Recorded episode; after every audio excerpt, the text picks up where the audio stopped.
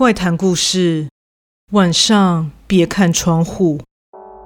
也许很多人觉得我太神经质了，但在经过这件事情之后，我不但换了房子，并把新家所有的窗户都换成了气密窗，并且家中找不到任何的滑轨结构，全都是开合式的。若问起我原因，我就用这篇故事来告诉大家为什么吧。在数年前，我购置了一间老公寓三楼的房产。此公寓一共有五层，虽然没有电梯，但三楼的高度对我来说并不困扰。由于就一个人居住，而本人也蛮随性的，对装潢并没有特殊的要求和坚持。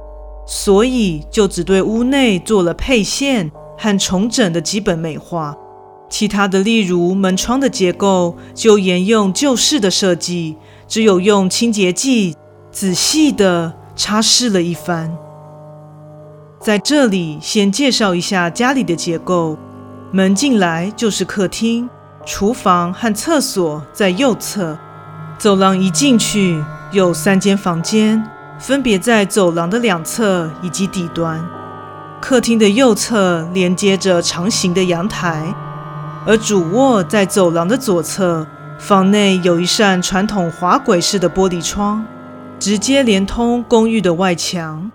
但其实前屋主可能想要更宽广的空间，便将主卧扩建，所以占去了原本属于阳台的部分。在新居入住的初期，一切相安无事，晚上也都睡得沉稳，顶多就是深夜时分，有时夜归机车的飙车奔驰声，或是附近野狗吠叫的声音，有些扰人，以及有时夜晚风大的时候，窗户会因风吹而摇晃发出的声响以外。而这件事，我至今还搞不懂为何会发生。以及为什么会发生在我的身上？事发当天，一如往常的，在午夜十二点以前，我早已上床睡觉。就这样平静安稳的睡着，不知到了几点，我被一阵狗叫声吵醒。之前半夜虽然也会听到，但声音都没有今晚来得近。感觉这只狗。现在就在我所住的公寓正下方，所以吠声听起来格外的响亮。我的天哪，这只狗是在搞什么啊？因在睡梦中被这声音打扰，我不满地喃喃自语着。接着不知为何，感觉外面的风声似乎越发猛烈，而一直时而不时地发出窗户的晃动声。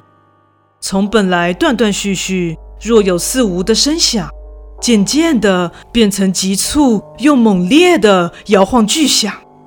当时我将床摆放成一侧靠窗的状态，而事发当时我正背对着窗户睡觉。与此同时，像是呼应着那越来越剧烈的窗户摇晃。楼下的狗吠声从单声连续的吠叫，变成像是吹狗螺那样长而连绵的凄厉呜咽。此时我再也受不了了，我愤然起身，转头朝窗户望去，结果就在眼前，一个女人趴在我的窗户上。她一头凌乱的长发，身着红衣，青绿色的脸上，一双充满血丝的眼睛，正与我四目相交。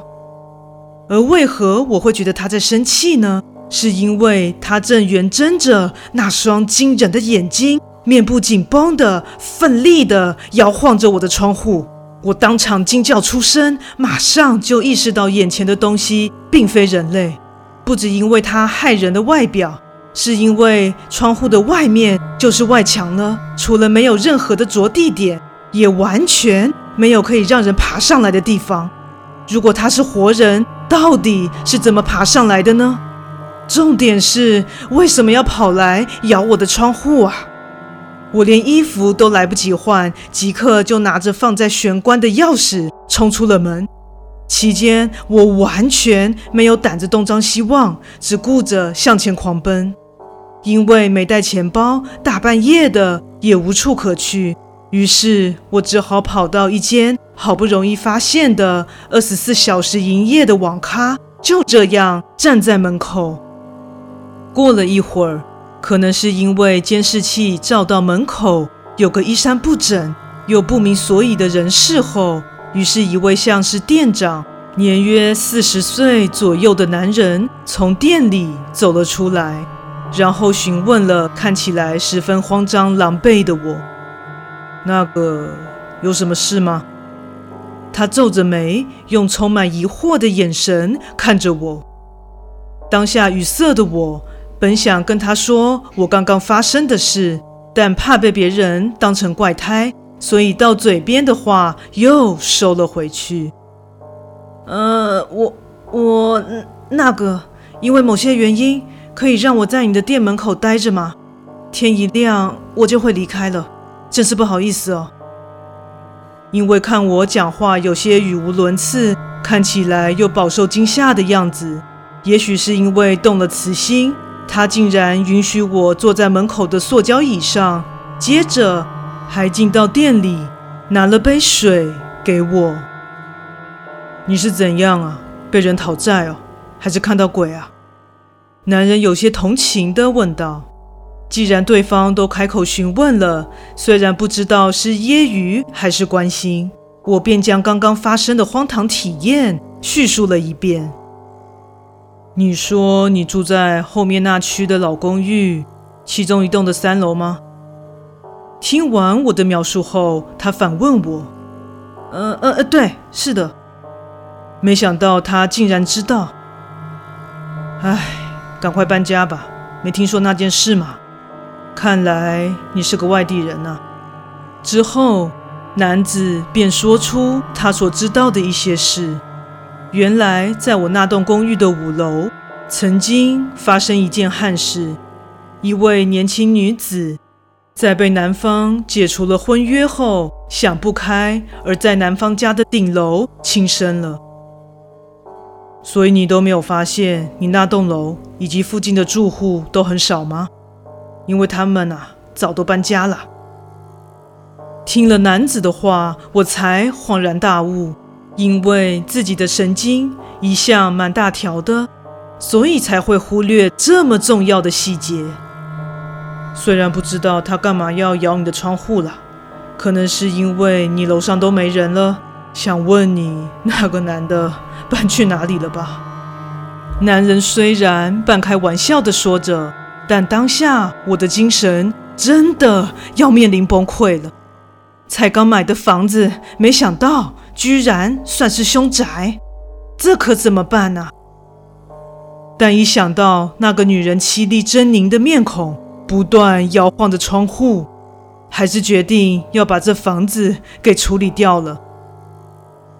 时至今日，换了新的地区居住，当时也秉持着极度龟毛谨慎的态度下，找到了新房子，甚至因为周转不灵，还和父母借了些钱，但总算脱离那恐怖的回忆了。还好那女的没有再找上我。建议大家在购屋或租屋时，可要谨慎打听一下这个物件的背景啊。故事说完喽，感谢你的收听，诚挚欢迎订阅我的频道。若身边也有喜欢恐怖灵异故事的朋友，也欢迎将本频道推荐给他们哦。另外，本人在 YouTube 上有频道，在 Facebook 上有粉丝专业，也欢迎至这两个地方帮我订阅及追踪哦。那我们下次再见。